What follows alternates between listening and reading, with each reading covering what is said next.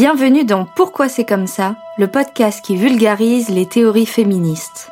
Dans cet épisode, vous entendrez les témoignages de Carolina Galarza, femme au foyer, féministe engagée dans un mouvement de mères expatriées et animatrice d'autodéfense féministe. Vous entendrez également les voix de Vanessa Nakate, militante écologiste ougandaise, et Hindu Umaru Ibrahim, membre du conseil de la fondation indigène FSC et militante écologiste des peuples indigènes. Mhm, Leonardo DiCaprio, voici l'écologie, super. Oh là là, mais eh, venez écouter ça. Leonardo DiCaprio, grand défenseur de l'écologie, sort un documentaire inspirant contre le réchauffement climatique. Tu crois que c'est qui chez lui qui fabrique les pastilles à vaisselle au bicarbonate Je sais pas, genre sa femme de ménage, celle qui s'occupe de trier ses déchets Ah, vous êtes méchante Ouais, c'est vrai, mais bon. Merci pour l'image de DiCaprio qui fabrique son shampoing solide. Franchement, ça fait ma journée.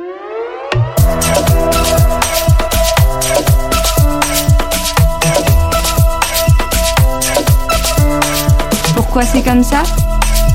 Le podcast qui vulgarise les théories féministes. Quoi, on va pas parler de DiCaprio Non, parce qu'on en a marre que les hommes prennent la lumière. Alors qu'en fait, quand on parle d'écologie, on parle de femmes et de minorités. Quelques années après la vague de MeToo, aux alentours de 2018, Greta Thunberg est à la tête des grèves étudiantes pour le climat. Vous vous rappelez euh, Fridays for Future? En parallèle, il y a de plus en plus de marches pour le climat qui rassemblent plusieurs profils du monde activiste et pas que. Des jeunes, des familles, des personnes âgées et retraitées. En gros, plein de gens prennent part aux grandes marches pacifiques dans plusieurs villes du monde. La plus médiatisée en Belgique a lieu à Bruxelles le 2 décembre 2018.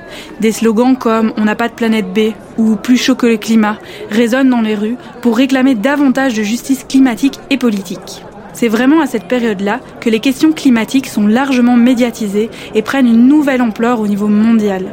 Ça marque l'évidente reconnaissance des enjeux des dérèglements climatiques au niveau de la société civile. À côté de ça, le monde académique et scientifique continue de produire une quantité importante de publications concernant le réchauffement climatique et les médias vont les rendre publics pour lancer le cri d'alarme. Montée des eaux, sécheresse, acidification des océans, perte de biodiversité, extinction de masse. Ce que vous venez d'entendre, ce ne sont que des exemples de ce que les scientifiques présentent comme des scénarios pour les années futures. Outre les conséquences sur l'environnement, qui sont plus ou moins évidentes, plus ou moins tangibles, il y a tout un ensemble de répercussions au niveau social qu'il est nécessaire de prendre en compte. Oui, parce que, en effet, les changements climatiques comportent des effets directs sur l'économie, la santé physique, la santé mentale, la migration. Mais surtout, les dérèglements climatiques mettent encore plus en évidence certaines inégalités sociales. Parce que les impacts du réchauffement climatique n'affectent pas l'entièreté de la population de la même façon. Parmi les facteurs d'inégalité, nous retrouvons le genre, la race, la classe, l'invalidité. Je crois qu'il y a une espèce de séparation. Une chose c'est l'écologie et une chose c'est le féminisme. Alors peut-être que s'il y a des, des, stratégies pour croiser toutes les deux choses, alors il faut les croiser, il faut penser en fait comment est-ce que les différentes discriminations se croisent. Pas seulement la, les choses en relation à l'écologie et au féminisme, c'est tous les deux en même temps.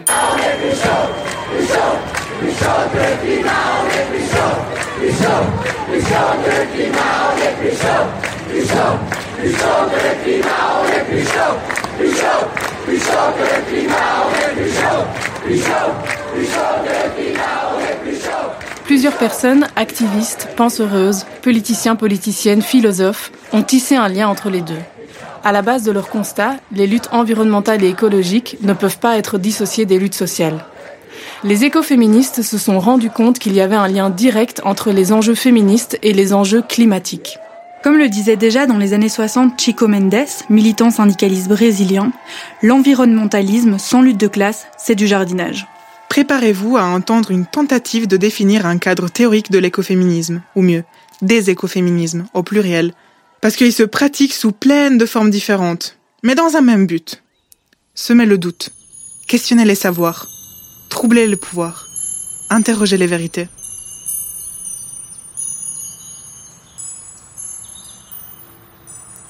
Pour comprendre les écoféminismes, il faudrait en réalité comprendre les spécificités de chaque mouvement, les nécessités des vécus de chaque peuple.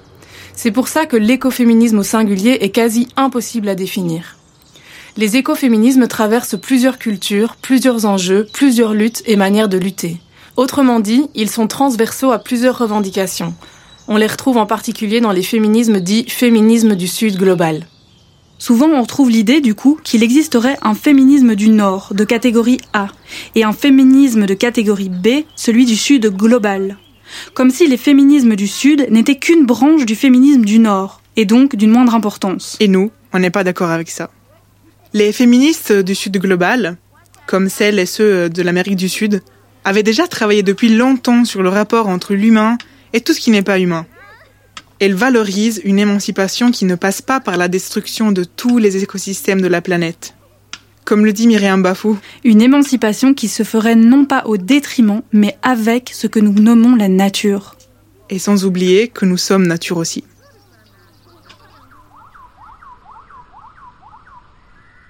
Le terme écoféminisme s'est répandu dans les années 80 dans le milieu anglophone.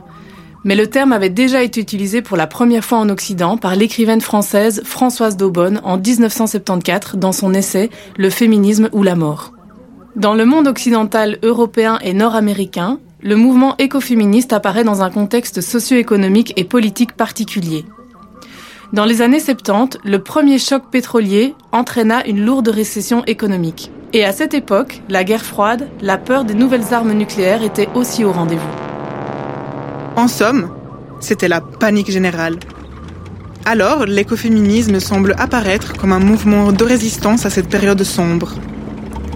C'est la thèse de Bénédicte Zitouni, professeur de sociologie à l'université de Saint-Louis à Bruxelles. Ce qu'elle nous dit, c'est que c'est en particulier l'accident nucléaire de Pennsylvanie de 1979 qui est considéré par certaines chercheuses comme étant l'événement déclencheur de la première action écoféministe occidentale. Le 16 novembre 1980, 2000 femmes venant de différents organismes pacifistes, antinucléaires, féministes et écologistes se réunissent devant le Pentagone pour manifester et demander justice pour les femmes, les vies humaines et la nature. C'est le premier rassemblement américain qui unit tant de femmes, qui chantent, désobéissent et résistent pour la défense de la nature. Mais comme on l'a dit, les origines de l'écoféminisme sont à chercher dans l'autre partie du globe. Et surtout bien avant 1980. Par exemple, en Inde, en 1973, le mouvement Chipko se battait, et se bat encore, pour la sauvegarde des forêts et contre la monoculture d'arbres dans les régions himalayennes. Le mouvement Chipko était constitué surtout par des femmes qui manifestaient ensemble pour s'opposer aux actions des groupes d'exploitants forestiers. Et c'est une victoire. Les ouvriers se désistèrent de couper les arbres. Les femmes de Chipko avaient compris l'importance vitale de leurs forêts pour le bien-être et l'équilibre de leur peuple. Dans cette région, ce sont les femmes qui auraient le plus souffert de ce déséquilibre écologique, car ce sont elles qui se chargent à 98% des activités agricoles. Les expériences comme celle du mouvement Chipko montrent que la libération des femmes, pour ainsi la nommer, ne consiste pas uniquement à se libérer de l'oppression dans les sociétés patriarcales occidentales mais elle consiste aussi à libérer tous les hommes et toutes les femmes qui sont colonisés par les logiques économiques capitalistes et par l'exploitation illimitée et irrationnelle de la nature. C'est la théorie de Vandana Shiva et Maria Mies, pionnière de la pensée écoféministe. Il n'y a donc pas de définition univoque aux écoféminismes. Alicia Puello, philosophe espagnole pionnière de l'écoféminisme, donne sa version de la définition il serait un courant visant à combler deux problèmes de nos sociétés. Les inégalités de genre et la destruction de la planète. C'est un mouvement qui comble deux exigences. D'un côté, celle de créer une société égalitaire, équitable, et qui n'est pas androcentrée. Et de l'autre côté, agir pour arrêter les dérèglements climatiques, la destruction de la biodiversité et des écosystèmes. Bina Agarwal, professeur d'économie à l'université de Delhi, a très bien synthétisé les positions que l'écoféminisme assume. De 1. Il existe des liens entre la domination des femmes et la domination de la nature. On oppresse les femmes comme on exploite la nature. De 2. La pensée patriarcale présente les femmes comme plus proches de la nature et les hommes comme plus proches de la culture. La nature est considérée comme inférieure à la culture. Les femmes sont donc considérées comme inférieures aux hommes. De trois, le mouvement féministe et le mouvement pour l'environnement défendent des systèmes égalitaires, non hiérarchiques, antispécistes et défendent la cause animale. Pour info, l'antispécisme est un courant de pensée qui s'oppose à la hiérarchie entre les humains et les autres animaux. L'antispécisme condamne ainsi toute forme de violence et exploitation envers les animaux non humains.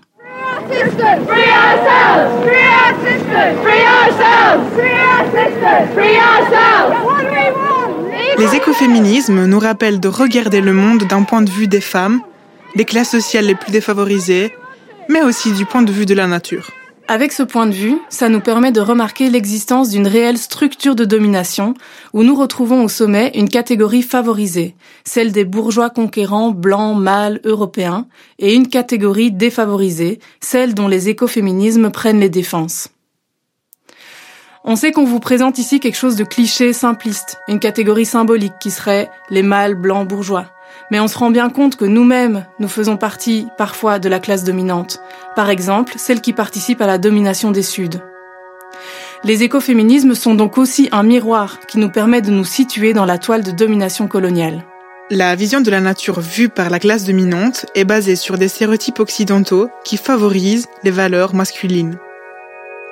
On aurait donc cette vision de la nature qui est juste là, passive, qu'on pourrait exploiter.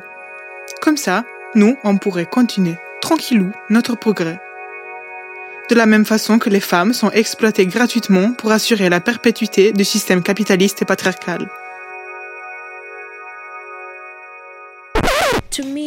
À mon avis, le développement économique, c'est ne peut être considéré que, euh, que comme un développement s'il crée du bienfait, une amélioration pour la planète et pour la population. Mais si le développement économique est équivalent à une destruction de nos ressources en eau, de notre terre euh, et de la pollution, que ce soit par le pétrole ou le charbon ou le gaz, ça ne peut pas être considéré comme un développement économique.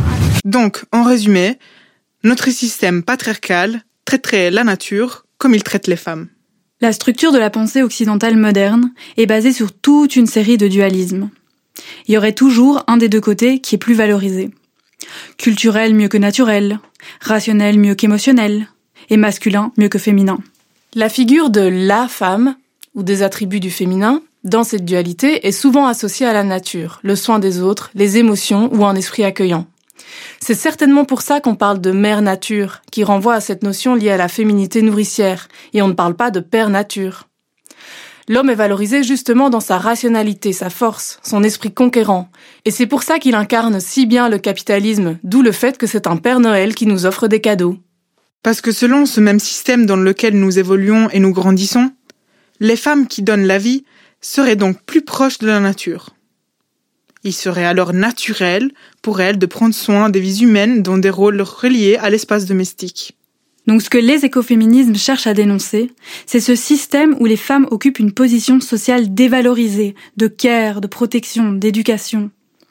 De la même manière que la nature a été chargée de fournir toute une série de ressources.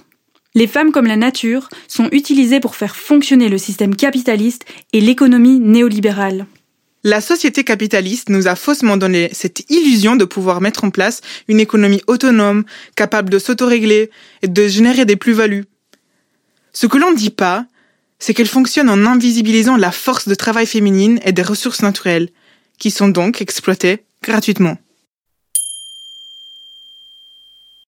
Dans ma communauté, c'est elles qui cherchent la nourriture dans la brousse, c'est elles qui connaissent là où se trouvent les feuilles qu'elles préparent et aussi l'eau pour, euh, pour boire pour la cuisine et les bois. C'est elles qui protègent cette nourriture pour assurer la sécurité alimentaire de leur famille, mais pour assurer aussi la médecine de leur famille. Alors du coup, elles sont la meilleure à protéger cet environnement plus que les hommes qui cherchent pour la plupart à fuir ces solutions pour dire je vais aller dans la grande ville pour chercher du boulot et renvoyer de l'argent à vous. Mais si jamais, si tous les hommes partent, alors il n'y a pas de boulot là-bas. Et ils laissent les femmes avec ces doubles fardeaux. Les écoféminismes viennent secouer tout ce qu'on connaît. Par exemple, pour l'accès au travail, les écoféministes nous disent que ce n'est pas attrayant d'être au sommet de la chaîne dans cette société, parce qu'accéder à un travail tel qu'il est aujourd'hui signifierait gagner beaucoup d'argent, accumuler du capital et exploiter mille ressources naturelles, humaines et non humaines. Tout cela pour faire plus de capital encore, dans une courbe qui ne ferait que monter, avec un rythme de vie qui ne ferait que s'accélérer. Cette idée de pyramide-là, bah nous, ça nous convient plus. Ce mode de vie, on n'en veut pas. On veut faire autrement. Les écoféministes ne revendiquent pas un droit d'accéder à la destruction du monde. Comme le dit si bien Myriam Bafou, oui, encore une fois, travailler est devenu un enjeu d'égalité féministe seulement pour les femmes les plus privilégiées, bourgeoises, blanches. Parce que les femmes paysannes, nourrices et femmes de ménage travaillent déjà depuis longtemps, et la plupart du temps, sans rémunération. Tout ça nous ramène encore et toujours à la masculinité hégémonique, viriliste, patriarcale, coloniale. Quand on grandit dans une société qui se permet, sous gouverne d'enjeux géopolitiques et économiques, de librement exploiter, détruire, modifier la terre, la faune et la flore à des fins personnelles, que ce soit individuelles ou nationales, ça a du sens qu'on y trouve des citoyens et citoyennes qui ne comprennent pas le problème éthique d'exploiter des êtres humains comme des femmes, des minorités de genre, des personnes racisées, des personnes pauvres. Les écoféminismes et les mouvements décoloniaux ont permis et permettent encore aujourd'hui de mettre en lumière ce lien entre la société néolibérale sous le capitalisme et la domination sur des autres êtres humains et non humains. Peut-être c'est ça le noyau de la question. Ce que les écoféminismes, avec le décolonialisme, ont apporté aux réflexions féministes globales, c'est cette conscientisation d'un commun. On est tous sur la même terre. Ça plutôt que la valorisation de l'individu comme le prône le capitalisme. On veut accumuler du capital à des fins de bien-être, de confort matériel et individuel, en dépit de vie qui aurait moins de valeur. Take the toys from the boys.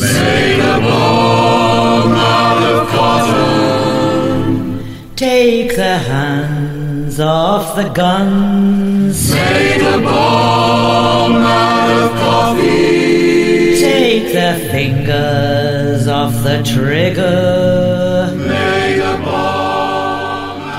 On est quand même dans une société où on trouve ça normal, voire chouette, que les garçons jouent à faire la guerre. Mais enfin, retirez ces jouets aux garçons Cette phrase, on l'entendait souvent dans les manifestations des années 80 aux États-Unis. Nous n'avons pas une vraie solution miracle. Sinon, euh, bah, on ne saurait pas ici faire un podcast. Comme les écoféminismes pensent au commun avant tout, les solutions, il faut les construire ensemble. Parce que nous avons besoin de différents regards sur les choses. Oui, parce qu'une solution unique ne peut pas suffire pour la diversité du monde entier. Mais bon, nous avons quand même récolté des propositions d'ici et de là. Il faut aussi plus de représentation de cette lutte. Des de luttes dans tous les milieux, en Europe, en, en, en, Afrique, en Amérique latine, en Asie, je ne sais pas, pour qu'on puisse avoir uh, des autres références, mais que, que, que soit quelque chose mainstreaming, on va dire, et que, que peut être fait euh, partie de l'éducation aussi, euh, des, des enfants surtout. Et pour nous aussi, pas seulement penser comme ah oui, on est écoféminisme, on est écologique, alors on va faire les promenades dans la forêt. Ce n'est pas seulement ça, oui, oui, oui. c'est ça, ça c'est important aussi, comme se voir nous-mêmes comme partie de la nature mais aussi la représentation aussi. Je crois qu'il est faire, il faire plus grand, pas seulement dans petit escale d'un petit chose, mais au niveau plus massif, on va dire. Oui, oui.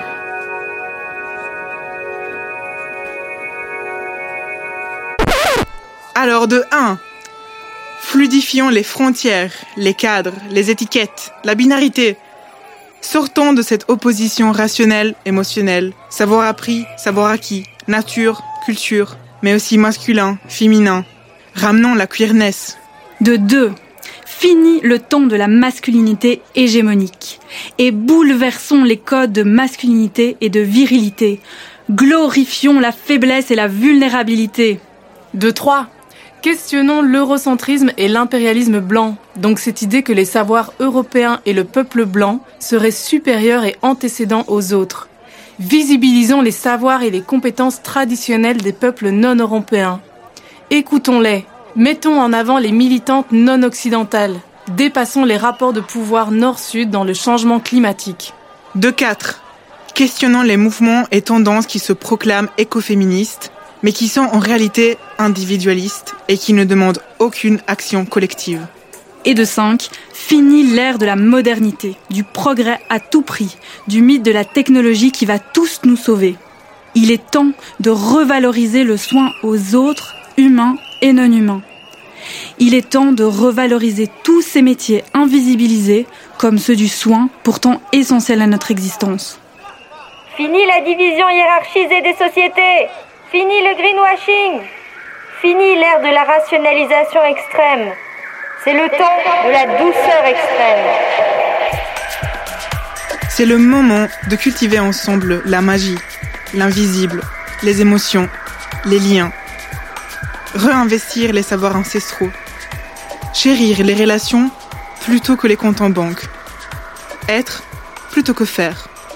Ou en tout cas, trouver un équilibre entre les deux. Sentir plutôt que réfléchir. Écouter plutôt que critiquer. Collectiviser plutôt qu'individualiser. Douter plutôt que convaincre.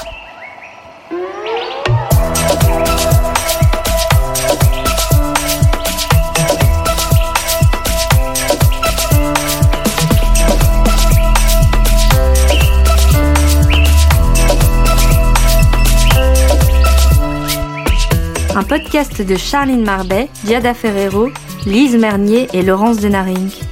Produit par Corps Écrit et Supernova Film Lab. Avec les soutiens de l'Institut pour l'égalité des femmes et des hommes, de la politique fédérale de l'égalité des genres, de la Fédération Wallonie-Bruxelles et de la Loterie nationale. Réalisé par Laurence Denaring, écrit par Charline Marbet, Diada Ferrero et Lise Mernier. Prise de son et musique originale, Loïc Le Foll.